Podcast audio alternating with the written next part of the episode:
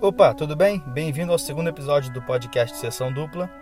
Hoje a gente vai falar sobre o Coringa, do Todd Phillips, protagonizado pelo Joaquin Phoenix. Eu sou o Matheus Fiore, sou o host do podcast e hoje na mesa aqui para bater um papo comigo vai estar minha querida Ana Flávia. Por favor, Ana, se apresente e dê boa noite para todo mundo.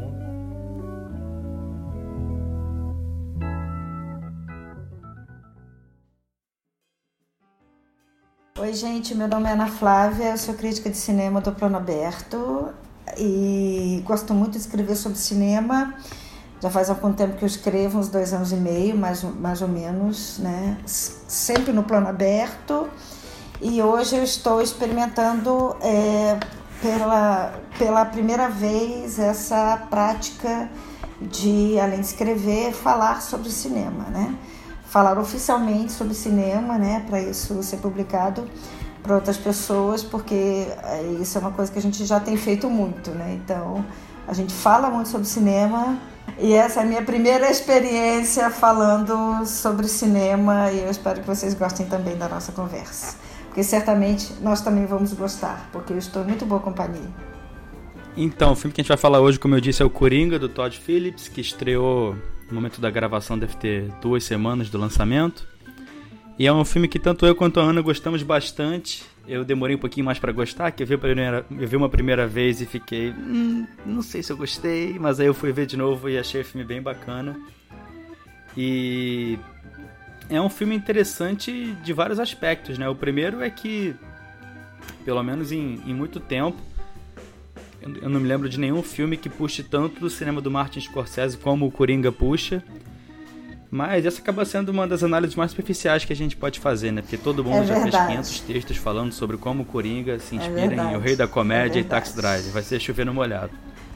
O que eu acho mais interessante é como o filme foge um pouco do cânone do personagem, né? Mesmo que ele tenha alguma coisa da origem clássica do Coringa, ele, ele não se importa tanto com isso e ele está mais preocupado em usar o filme como uma ponte para fazer algum tipo de análise social de como o indivíduo e o meio ambiente, o ambiente onde ele vive e, convive com as pessoas afeta é, ele. Eu também, que quando vi a primeira vez, eu não vi uma segunda vez, ainda não tive oportunidade, mas espero poder fazer isso nesse próximo fim de semana.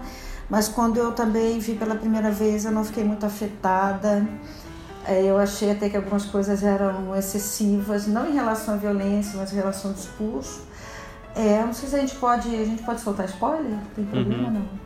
Oba, oba, é, então tá. Pode, é liberado e, spoiler desde o começo. É especial é, naquele discurso final dele, né? Quando ele vai ao programa e eu acho que aquilo que foi dito, né, era uma coisa que já estava inferida ao longo do filme é, eu achei, em princípio, que ficaria mais interessante se não tivesse falado, mas depois, é, de fato, é aquele tipo de filme que a gente gosta, né? Que o crítico gosta. O filme que cresce, que evolui, né? E vai tomando corpo e substância e vai se articulando a outras ideias, a outras dimensões mais amplas de conhecimento. E isso foi acontecendo comigo e hoje, assim, né, neste momento que nós estamos falando sobre isso, dia 22 de outubro, talvez para mim seja o melhor filme do ano. Eu não estou na Mostra São Paulo, talvez eu não vá também no Festival do Rio, mas é, até hoje, dos, dos filmes que eu vi desde o início do ano, realmente é o, é o melhor filme. E até é, quando comecei a, a pensar sobre ele, né, elaborar algumas ideias sobre ele para é, vir conversar com você acerca disso. Eu também comecei assim a capturar, entrever muitos, muitos outros elementos. É, você falou que é realmente é, que é um filme, é um ponto fora da curva. Eu acho que ele é um ponto fora da curva, principalmente em relação a filmes de herói, filmes de super-herói, né? Filmes que derivam de histórias e quadrinhos. Não, eu acho que é um filme que é, não se encaixa mais nessa, nesse filme de herói. Eu acho que é um filme, né, é uma, é uma obra de arte autônoma né, sobre um ser humano que se perde e se acha né, da, da maneira que é peculiar a ele. É um filme que eu acho que, é, em função disso, é, é um filme realmente singular. Né? É um filme que sai dos quadrinhos, mas é um filme singular, né? A gente pode realmente é, falar sobre ele sem realmente atrelar a, a, uma, a uma história, a, a, a história dos quadrinhos, né? É, mais ou menos, sei lá, desde a década de 80. Né? Agora nós temos é, acontecendo na, na, na HBO, né? É, Watchmen, que também talvez é, é, é, represente também um passo adiante né, em relação aos quadrinhos, em relação ao formato e a uma atualização de conteúdo. De repente a gente pode até voltar a falar sobre isso, mas eu acho que o Coringa faz muito mais que isso, né? Não, não é um filme de herói e sequer um filme de vilão, né? É, um amigo nosso falou isso, né? Um amigo em comum nosso falou isso e eu concordo muito com ele. É o Batman, quer dizer, agora, né? Que o novo Gustavo Pereira do Plano Aberto também falou sobre isso. Um abraço um beijo grande pro Gustavo. Sempre trazendo ideias excelentes pra gente. Falou que agora, sim, é, quem, quem tá fazendo o Batman agora é, tem uma tarefa muito grande aí, que é realmente criar algo novo em relação ao Batman. E o Coringa torna essa tarefa ainda pior, né? Porque é, dependendo do que pode acontecer, o Coringa talvez seja um herói, mais herói do que o próprio Batman. Porque ele, ele quer dizer, quando acaba o filme, né? Ele acaba, ele é um justiceiro, né? Uma pessoa que mata, mas ele tem um, tem um sistema ali, né? Ele faz uma seleção a matar, né? Quer dizer, não mato gente má, né? Não mato gente que faz mal às outras pessoas, né? Então eu não sei, quer dizer, como Batman vai ficar nessa situação. Mas ah. e. Mas Ana, e por exemplo, e a. A gente lá do manicômio onde ele tá. Ele mata, ele mata aquelas pessoas do manicômio. Ele acha? mata aquelas pessoas do manicômio. Não sei, não sei se elas fizeram mal a ele. Não se entende? Eu não mata. sei se de alguma maneira, né, elas o maltrataram. A gente não sabe disso, né? É, eu ah. Eu tenho uma leitura um pouco diferente. Óbvio que a gente ah. não vai brigar aqui, mas vamos discutir. Eu, na minha leitura, até, achei até interessante você falar que sobre um filme que toma corpo, um personagem que toma corpo, porque eu leio muito Coringa como são dois protagonistas dividindo espaço, né? É o Arthur Fleck, que é o cara que uh -huh. viveu a vida inteira apanhando, uh -huh, uh -huh. seja no sentido metafórico ou literal. E ele uhum, acabou criando uhum. essa persona do Coringa, né? Esse personagem que vai uhum. se, sendo arrancado de dentro dele como uma resposta ao que, aos estímulos externos. E eu acho que o Coringa é, de certa forma, um vilão. Eu acho que ele tá mais para vilão do que herói. Mas eu acho que ele não é um vilão planejador. Ele não, também não acho que ele Sim. seja um vilão anárquico, como é o personagem clássico. Mas eu acho que ele é um personagem muito mais reativo. Ele é como se fosse um espelho de todo aquele mundo. Ele está catalisando e materializando aqueles sentimentos em uma figura que representa tudo aquilo. É, quando o Coringa é, começa a selecionar né, as pessoas que ele vai ameaçar ou que ele vai ferir, há uma diferença nesse sentido e assim. É, e isso torna o personagem muito mais interessante, porque até na loucura ele é lúcido, né? Então há uma lucidez nessa nessa loucura dele, porque é seletiva. É, a versão anterior, né, não a feita pelo Jared Leto, né, mas a do Heath Ledger, é uma versão que se, que se diferencia muito e que para mim assim é assustadora. Essa é a grande versão assustadora, né, do Coringa. Para mim, porque não há uma ética, né? Então acho que se a gente pode definir uma palavra, essa lógica, né, essa lucidez, né, do Coringa atual, é, ele tem uma ética, né? E essa ética o faz selecionar, em princípio, né, determinadas pessoas a quem ele vai ferir, a quem ele vai atingir, quer dizer, pelo menos até agora no filme, né? É, o do Heath Ledger não tem ética nenhuma, né? É o, é o caos, né? Ele é a pessoa que produz o caos total, né? Onde a Sim. ordem ele vai lá e produz o caos total. Ah. E é engraçado que dá pra. É, e dá para traçar paralelos interessantes, porque eu vejo os dois como personagens que são resultado de alguma coisa, mas enquanto do Heath Ledger, enquanto esse do Joaquin Phoenix é Joaquim ou Joaquim, enfim, tanto faz. Enquanto enquanto esse novo parece ser uma reação ao ambiente, o do Heath Ledger parece ser totalmente um espelho do Batman, né? Porque o Batman do Nolan, assim como a maioria das versões do Batman, é sempre Sim. um agente da ordem, tá tentando Sim. manter as coisas funcionando, Sim. o sistema, um defensor do sistema, de certa forma E o Coringa do Heath Ledger, ele é totalmente oposto a isso. Ele tá lá para desafiar essa ordem e tentar Sim. quebrar ela a todo momento. Eu gosto bastante é, disso e é interessante como um personagem que, mesmo que ele venha do mesmo lugar, ele permita é, construções assim sim, cinematográficas sim. que são bem diferentes. E é né, é muito assustador, é muito interessante, é muito assustador, né? O Coringa que o, que o Heath Ledger fez, é muito assustador para mim esse personagem que ele é o, o caos, né? A personificação do caos completamente, porque por exemplo assim as pessoas, né? Para gente eu, eu, minimamente entender, né? As pessoas a gente tem que enxergar nelas, não sei, né, entre outras coisas, né?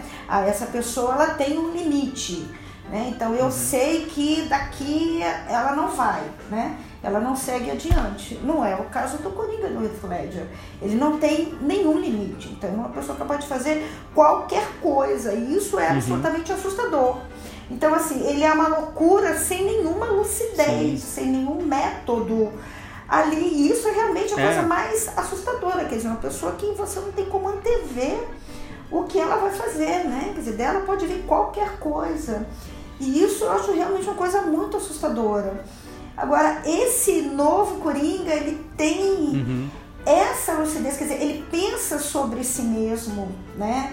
E eu acho isso uma coisa muito legal. Eu, ele faz algumas coisas que eu acho que são muito legais que, que gente mentalmente sã faz. Então, assim, uma das coisas que eu acho que, que, que ele faz que, que é muito interessante, ele busca a potência, dizer, ele tenta entender em si, em si mesmo a potência. Então, ele tem aquele distúrbio neurológico que ele ri, né, sem nenhuma razão. Então, ele, quer dizer, essa leitura que eu, Ana Flávia, estou fazendo, né? Então, ele vai buscar, eu vou fazer alguma coisa que explore ou sublime quer dizer, se eu sou assim, né? Não tem aquela frase que as pessoas falam, ah, é, já que eu sou, o jeito é ser, né? Então, já que ele é essa pessoa que tem esse distúrbio, então eu vou ser isso, né? Vou encontrar um sentido na minha vida nisso. Então, eu, eu vou ser um, né? Vou fazer as pessoas rirem, né? Vou ser um comediante, né? Uhum. Só que não é o suficiente, né? entre outras coisas, ele precisa elaborar ideias, uhum. precisa ter ideias. E, sobretudo, é, é, e a gente vê muita gente que é comediante que fala da, da sua vida que é muito ruim, né? E, ele, e essas pessoas conseguem fazer os outros rirem falando uhum. da sua vida. A minha vida é uma desgraça, uma tragédia. Vai contando a sua tragédia ali e as pessoas rirem.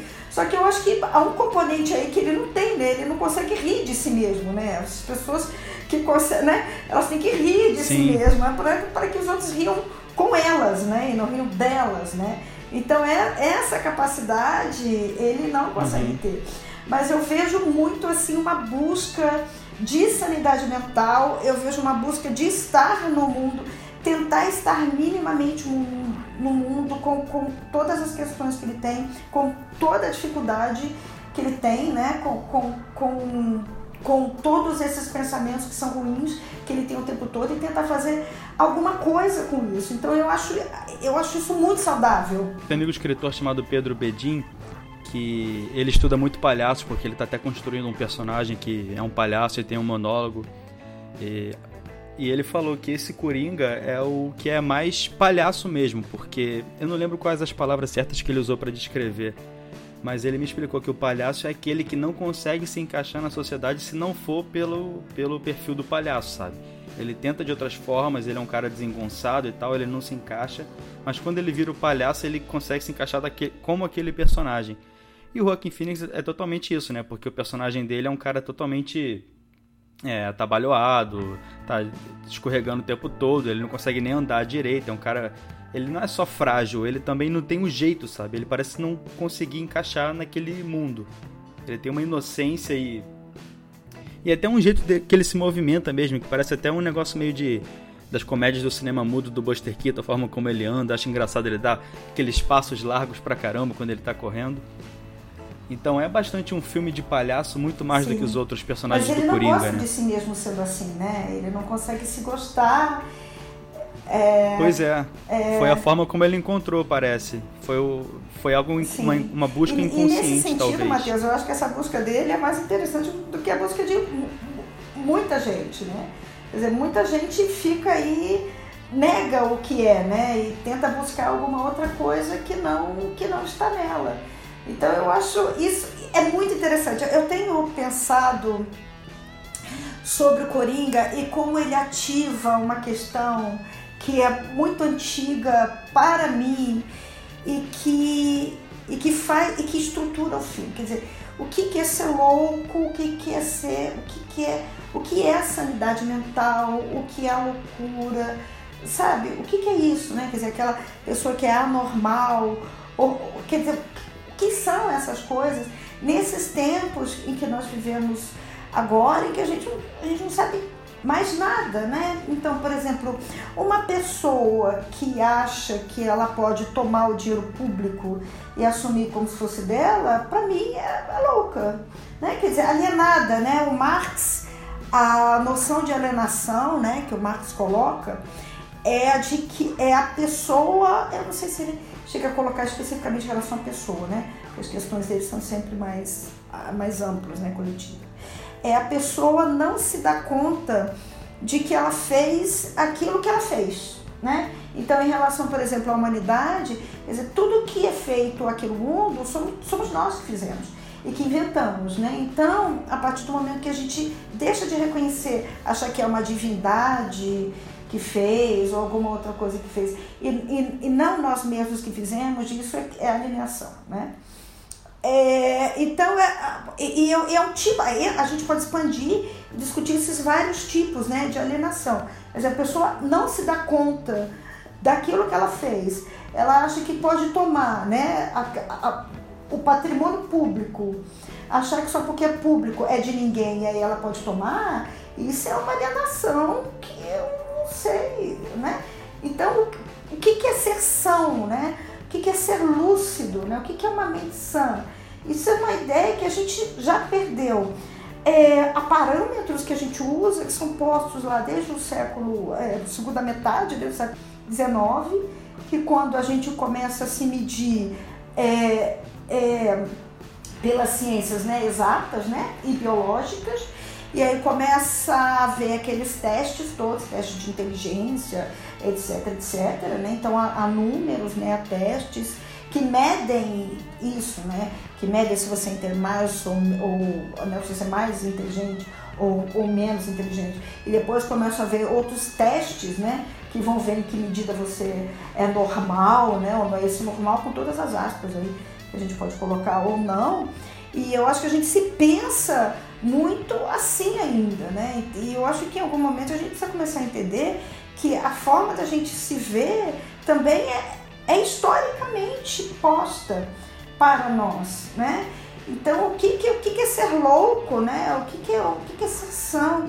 Muitas, é, é isso uma questão que é complicada para mim, que muitas vezes as pessoas, ah, você é louca, mas é louca porque você faz alguma coisa que está fora, né, de uma expectativa, né? Então eu fico pensando assim, quem é que faz alguma coisa que está completamente dentro de todas as expectativas, né? Então, todo mundo é louco, então. Né? Quer dizer, você espera que a pessoa se encaixe em alguma coisa, não se encaixa, ela é louca, né? E é interessante que a gente vê isso refletir bastante no filme, né? Na forma como os atos violentos inicialmente são filmados como algo pesado, típico dos filmes do Scorsese mesmo. lembrei bastante do Caminhos Perigosos. Mas aos poucos o filme começa a tratar isso com humor, né? A próprio, o próprio assassinato que ele comete no final, quando ele mata é, não o, apresentador, mas a. Acho que é uma psicóloga mesmo lá no, no manicômio onde ele tá. No asilo, na verdade. É, aquilo é retratado com humor, né? É uma cena humorística porque é simplesmente um personagem que ele parece ter perdido o tato para para entender o que é certo e errado, o que se encaixa ou não, o que é ético ou não. E ele vê tudo com humor, né? Ele transforma tudo numa grande é porque piada. aquilo agora, agora faz sentido, né? Quer dizer, as coisas começam a fazer o sentido que é particular para ele. Então aí, aí eu acho que ele começa a rir, rir dele mesmo, né? E, e se aceitar como é. Né? Então ele, ele entra nessa lógica que é uma lógica uhum. que a gente busca, né? Então, é, assim, a, a sanidade, eu não sei se a sanidade é a melhor palavra, mas há uma sistematicidade naquilo que ele faz, né?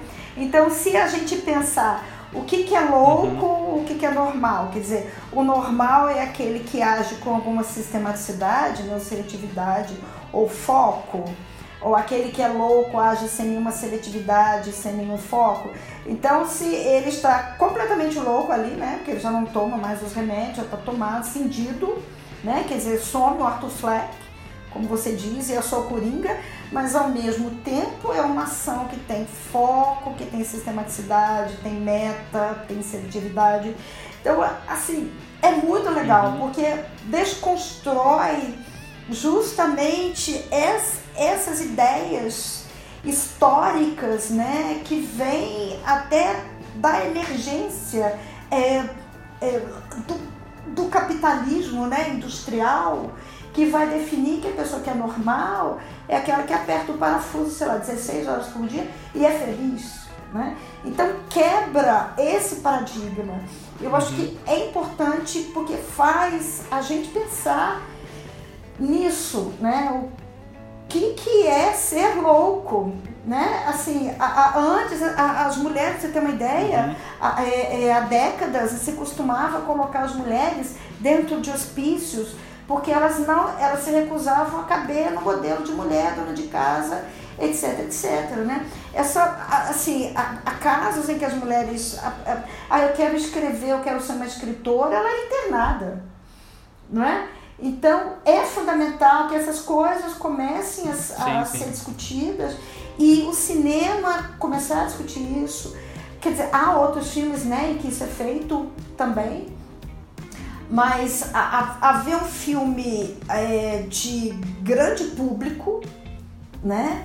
A minha sessão estava cheia, né? E as, as sessões têm estado cheias, né? É um filme que a, Pois é, pois é, e, e, que, que, e que tem essa discussão extremamente elaborada, né? E refinada e sofisticada. Para mim é o melhor filme do ano, sabe? Quer dizer, como é que um filme extremamente assim, interessante, que quebra esses paradigmas e, e muita gente vai ver, ver e rever, né? E todo mundo que eu conheço, eu, inclusive eu, quer rever o filme, quer voltar e rever e ver mais detalhes e ver mais. Eu tenho um amigo que me disse uma coisa interessante que eu, eu, eu quero rever sobretudo para isso. Eu tenho um amigo que me disse que ao fim do filme, é porque eu não aguentei ver o Coringa, né? O outro Coringa, né? Do, do Batman, Cavaleiro das Trevas.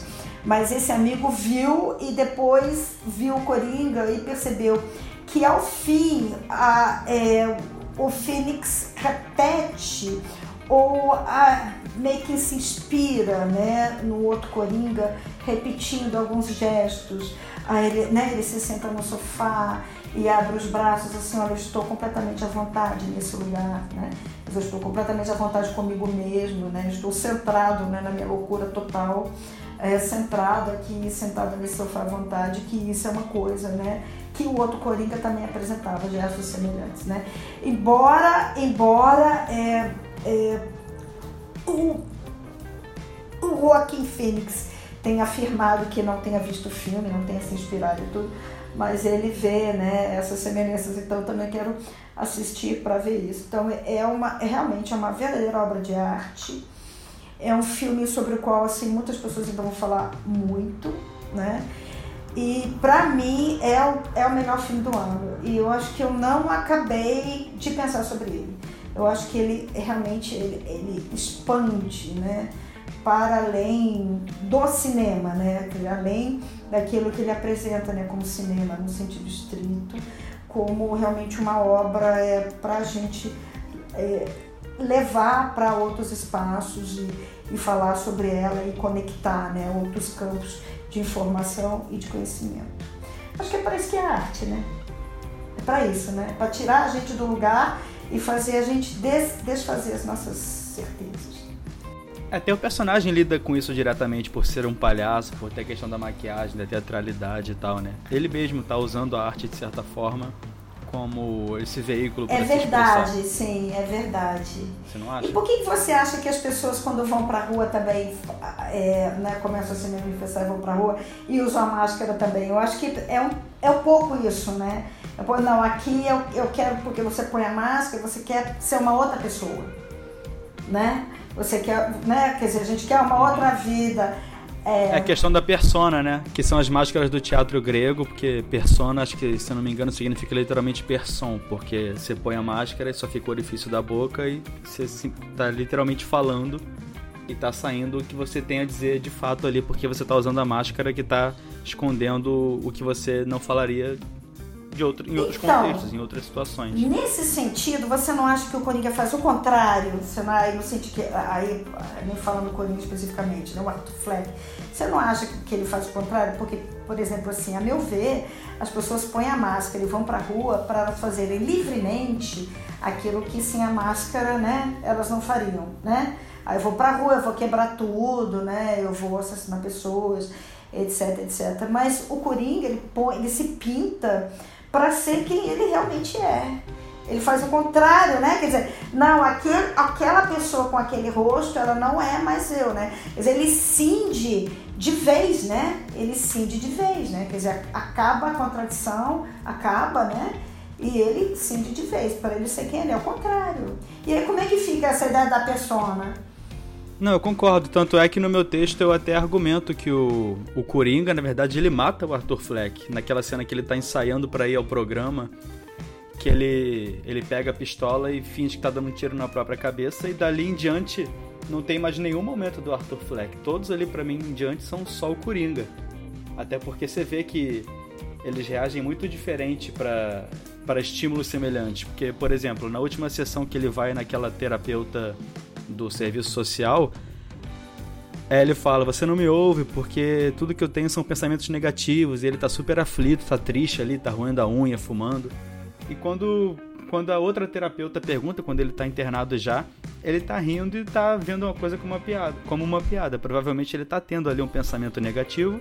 Só que pelo fato dele ser agora outro personagem, outra pessoa de fato, ele tá vendo aquilo com outros olhos. Ele não tá mais vendo como algo negativo, ele tá, tá vendo como piada mesmo, né?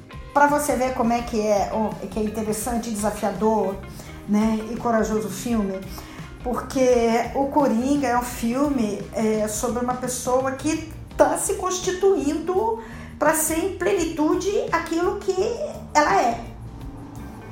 Não é? Que é a trajetória da vida, né? Então, assim, a gente a gente é criança, a gente é adolescente, a gente não sabe, a gente não sabe bem o que a gente vai ser. Bom, se bem que tem gente já tem 50, 60 anos e também não sabe, né? Então não é essa a questão. Mas uma pessoa que, que, tá, né, que, que quer ser algo, né? Então a, a, a, ela quer ser algo, ela estuda para isso, ela investe para isso, ela trabalha para isso, mas ela não tem certeza se ela ainda vai ser isso. Então, sabe? Então tem aquela ansiedade, né? Aquela angústia que é própria de quem quer, quer muito alguma coisa e não sabe se vai conseguir. E ao longo da vida, ela vai se constituindo e vai se transformando efetivamente nessa pessoa que ela sempre quis ser, desejou ser, né? E foi, né, ao longo dos anos, né? Isso vai acontecendo, né? Ela vai trabalhando e isso vai acontecendo. Então, isso é o Coringa, né? Quer dizer, sempre esteve lá, Coringa sempre esteve falando com ele, né? Quer dizer, quando ele diz eu tenho pensamentos negativos, era o Coringa falando com ele. E em algum momento esse Coringa aparece, né? Quer dizer, é inevitável que isso ia acontecer. Então você vê que não é diferente da história de ninguém. Isso, isso é que eu acho que é, que é muito assustador, né? Para quem tem um medo, é, aí eu vou falar uma coisa minha, né? É, um dos maiores medos que eu tenho é de não ter mais a minha mente, sabe? De algum, de algum motivo essa mente ser tomada, o meu cérebro, ter algum acidente cerebral, ou sofrer algum acidente, ou ter uma afasia, ou um AVC, ou alguma coisa, ou ter Alzheimer, alguma demência, que faça com que eu não pense mais como eu penso, faça com que eu não tenha mais né, o, o, o centramento que eu tenho e faça com que eu não pense mais sobre mim mesma e avalie as minhas ações, como que é uma coisa que eu sempre faço, né? Então eu tenho medo dessa perda, né? E, e é desafiador, né? É ousado ver um, um filme, né? Existir um filme em que uma pessoa, para que ela se constitua em plenitude, ela tem que perder a mente dela completamente. Sim, é como se o Arthur Fleck estivesse sendo corroído pelo Coringa, né? O Arthur Fleck é que corrói o Coringa. Sabe? É como se o Coringa sempre estivesse ali, o Arthur Fleck que tá atrapalhando. Sim, o Arthur tá sufocando ele, né? Ele vai rasgando o caminho dele Sim. até emergir. Tanto é que as risadas que ele ri em momentos de dor tem a explicação patológica que o filme dá, mas também tem uma leitura que você pode fazer que é um negócio muito mais simbólico, que é o personagem encontrando um espacinho ali para se expressar, como Sim. se fosse o inconsciente do, do personagem mesmo, né? Ele tá cavando sim, espaço até a superfície sim, até o momento que ele domina sim. completamente. E, a, e o que é mais. E aí a gente pode agregar uma coisa interessante é que é, esse Coringa ele só aparece e ganha todos os espaços porque nós estamos em uma sociedade, e eu posso até falar que isso é verossímil, né? Quer dizer, aquela circunstância é verossímil, quer dizer, nós vivemos uma sociedade que não olha né, para as pessoas que estão precisando de apoio e de ajuda. Então, antes, assim, ele recebia remédios e deixa de receber esses remédios. Então, é, ele até quis, né, em algum momento, sufocar e viver uma outra vida, né, que não tinha né, nenhuma graça, né? Quer dizer, ele não se divertia de, de jeito nenhum, porque o jeito dele se divertir é muito singular e peculiar, né? Não é como a gente se diverte, né? Nós, né? Que, que estamos aqui no mundo fazendo as coisas. Mas é, a sociedade, né? o entorno social, embora ele fizesse essa busca, ele fosse atrás, né? pedisse ajuda, pedisse socorro, esse entorno social que era que tinha de lhe dar assistência, né, para que isso não acontecesse, não fez, né? Então, é, esse mundo que a gente vive uhum. é, que, é que produz esse tipo de coisa. Quer dizer, ele foi produzido o tempo todo pelo mundo, né? É, por esse mundo que, que a gente está uhum. vivendo agora. É, e tem muito a ver com o que você falou de capitalismo também, né? Porque. Ah, ele é um sujeito que tem dificuldades, sei lá, psíquicas, psicológicas. Então é um cara que não produz, não é um cara útil, sabe? só vem a, a, questão da produtividade, né? O que ele acrescenta ao trabalho, essas questões capitalistas que você levantou antes. Sim, e é o capitalismo alienado, né? Entre outras coisas, ele é alienado, porque ele não consegue ver que ele próprio é que produz essas coisas, né? Então, uma mesma sociedade que vai produzir a, é, a miséria, né? a desigualdade, a injustiça, é, que, que vai ter que lidar com essas coisas e vai fazer de conta que não, que não fez. Né? E aí acontece como aconteceu com esse rapaz agora, é, né, algumas semanas, né, em cima da ponte de Niterói, sai o governador e comemora né, a morte dele, quando na verdade devia, sabe, a gente devia começar a conversar e lamentar, né, e tentar entender é, por que, que nós somos uma sociedade que cria esse tipo de situação. Né? E, e, sabe, a gente faz de conta que a gente, né, que, que, que essas pessoas se fizeram assim sozinhas, né? Como se elas tivessem tido todas as chances para isso. Então, assim, o que eu gostaria, Mateus, no fim das contas, era que é, o filme servisse para que, em última instância, as pessoas começassem a observar isso, né? Quer dizer, que e também a gente não pode dizer assim, nós seremos alienados se nós dissermos, ah, a sociedade produz, mas nós fazemos parte da sociedade, você eu, as pessoas que estão ouvindo, né? Nós fazemos parte da sociedade, em alguma medida nós somos agentes, né? É, dessas situações, né, que, no, que, que em última instância, né, essas situações em que a pessoa se des desesperada, né? sem nenhuma ajuda, sem nenhum apoio, sequestra um ônibus, aonde quer que seja esse ônibus. Né? Então, nós é que produzimos isso né? com as nossas ações. Né? Então, acho que assim, em algum momento é, é importante, né? E eu espero que esse filme tenha provocado isso. Não, nós também estamos aí fazendo esse tipo de coisa, né? e não há necessidade de você colocar a máscara para fazer alguma coisa. Nós estamos fazendo é sem máscara mesmo, né? A gente não pode mais, sabe, é, continuar a fazer isso, quer dizer, em algum momento é, nós, né, é, como sociedade né, e coletividade, precisamos sentar e discutir e enxergar o nosso agenciamento e a nossa re responsabilidade é, nesses fatos todos que, que que estão ocorrendo relacionados à violência relacionada à desigualdade e à injustiça. Uhum. O filme está sendo acusado por o filme está sendo acusado por muita gente por, é, de endossar os atos do Coringa, né? E apesar de saber que acho que você não concorda com isso, assim como eu, eu queria saber o que você acha sobre isso. Que acho que é um tópico interessante pra gente discutir. Eu acho que antes de tudo a gente precisa entender o que ele fez, né? Muita gente não tem nem ideia do que ele fez ali. Ah, ele saiu matando todo mundo, né? Eu acho que tem gente que não conseguiu ver uma, ver uma sistematicidade e ver uma lógica no que ele fez. Então, antes de tudo, tem que entender o que ele fez, né? Eu sei que tem aquela história dos incels, né? Incels, né?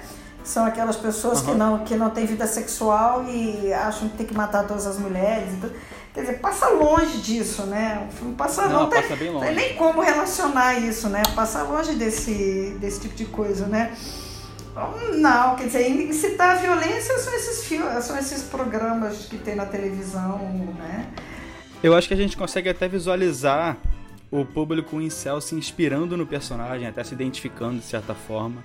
Mas é algo muito mais culpa deles, porque eu não acho que o Coringa seja incel. Ele não tem um, uma motivação sexual. Na verdade, ele não tem uma motivação de ódio nenhuma. Ele é simplesmente uma reação aos estímulos. Estou sendo muito repetitivo, mas é que acho que nesse ponto é importante falar isso. É um cara que vive numa sociedade violenta, isso é, isso é mostrado de todas as formas no filme. E não é, apesar de ter alguma questão de luta de classes no filme, a violência que ele sofre não é exclusivamente questão de estrutura, de burguesia, nada disso, Sim. até porque ele é agredido por crianças na rua, ele é agredido por colegas que também não têm não estão em posição de poder. Sim. Eu acho que ele é simplesmente ele está numa sociedade onde todos estão imersos nessa cultura de violência. Sim.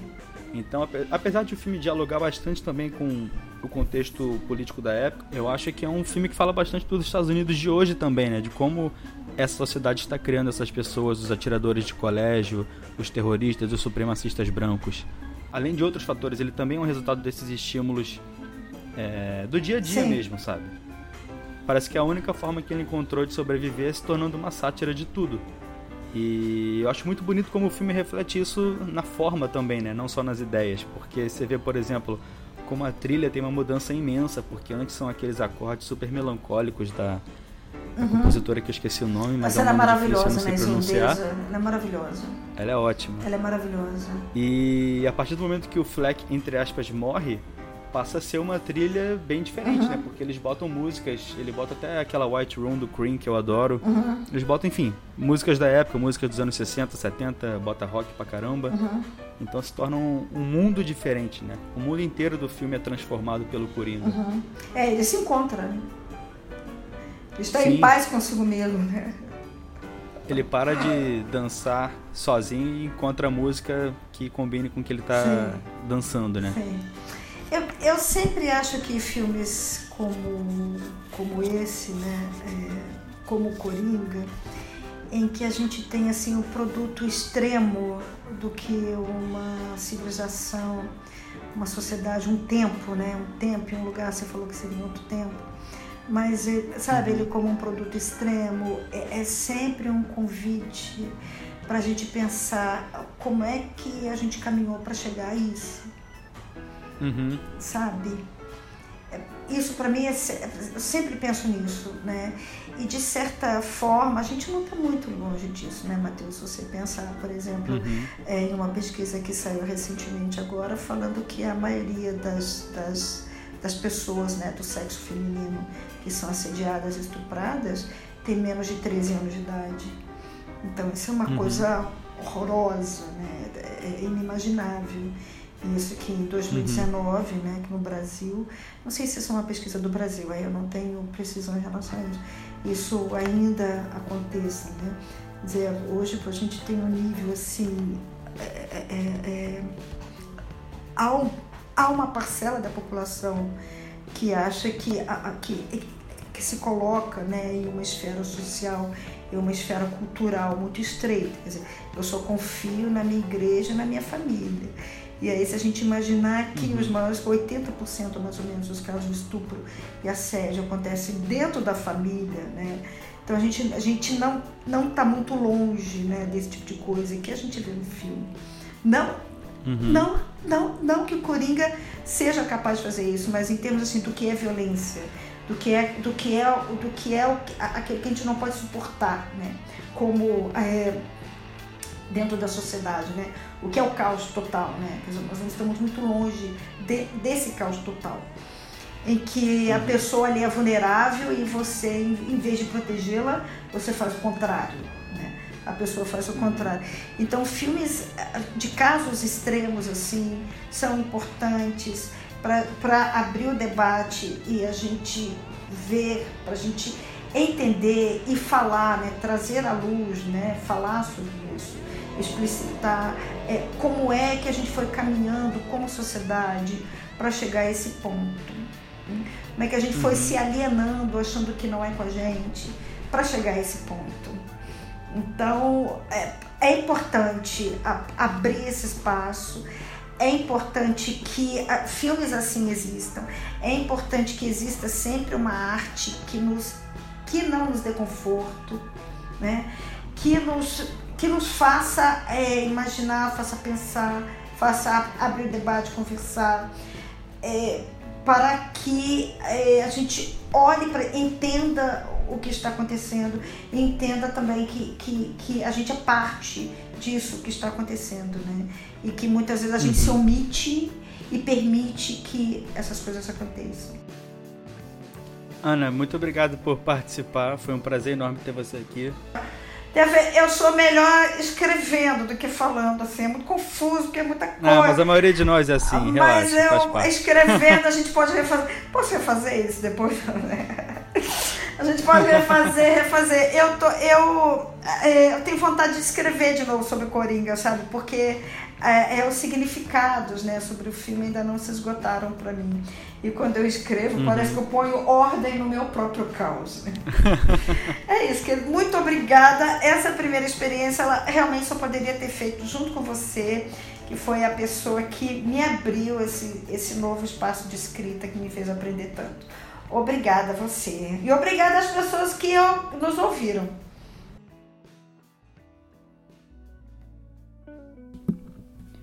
Então é isso, pessoal. Valeu aí todo mundo que ouviu.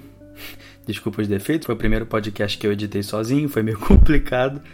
Mas é isso aí. Qualquer dúvida, sugestão ou crítica, só entrar em contato comigo. Os meus contatos de redes sociais e e-mail vão estar aí na descrição.